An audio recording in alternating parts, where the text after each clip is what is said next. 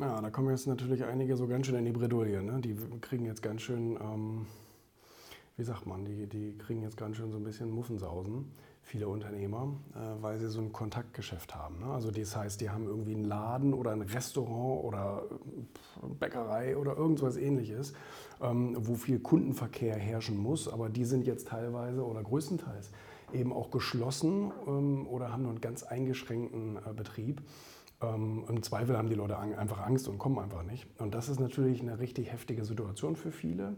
Und da helfen auch irgendwelche KfW-Versprechen oder irgend sowas nicht. 20 Prozent muss die blöde Sparkasse trotzdem äh, oder die Hausbank äh, trotzdem ähm, tragen. Soweit, das war mein letzter Stand. Und ähm, so ist es generell immer.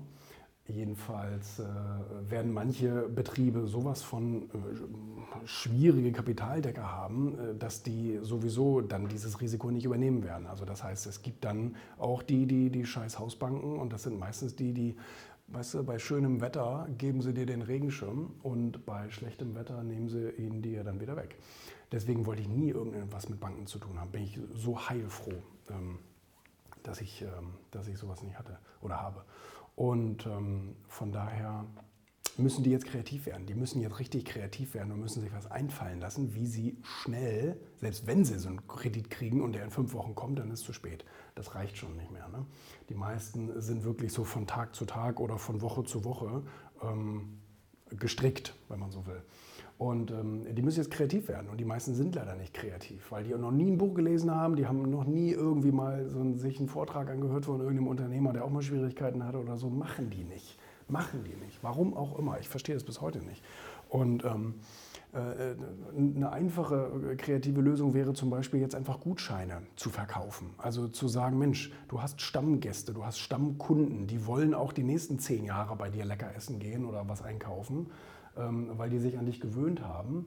Und ähm, äh, denen gibst du jetzt Gutscheine und sagst, sie wissen ja gerade, wir haben gerade nicht offen und äh, das ist sicherlich eine schwierige Zeit, damit wir auch später noch für Sie da sein äh, können. Gehen Sie bitte auf dieses Portal, kaufen Sie bitte Gutscheine äh, für, äh, von uns. Sie kriegen, sogar, Sie kriegen sogar 100 Euro für 80 sozusagen, also 20 Prozent lecker Rabatt.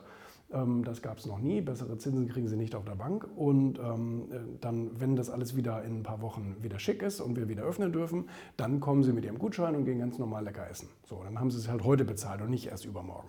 Also das heißt, wenn man so ein bisschen schlau kommuniziert, dann sagen die meisten, ja, stimmt ja eigentlich, nicht?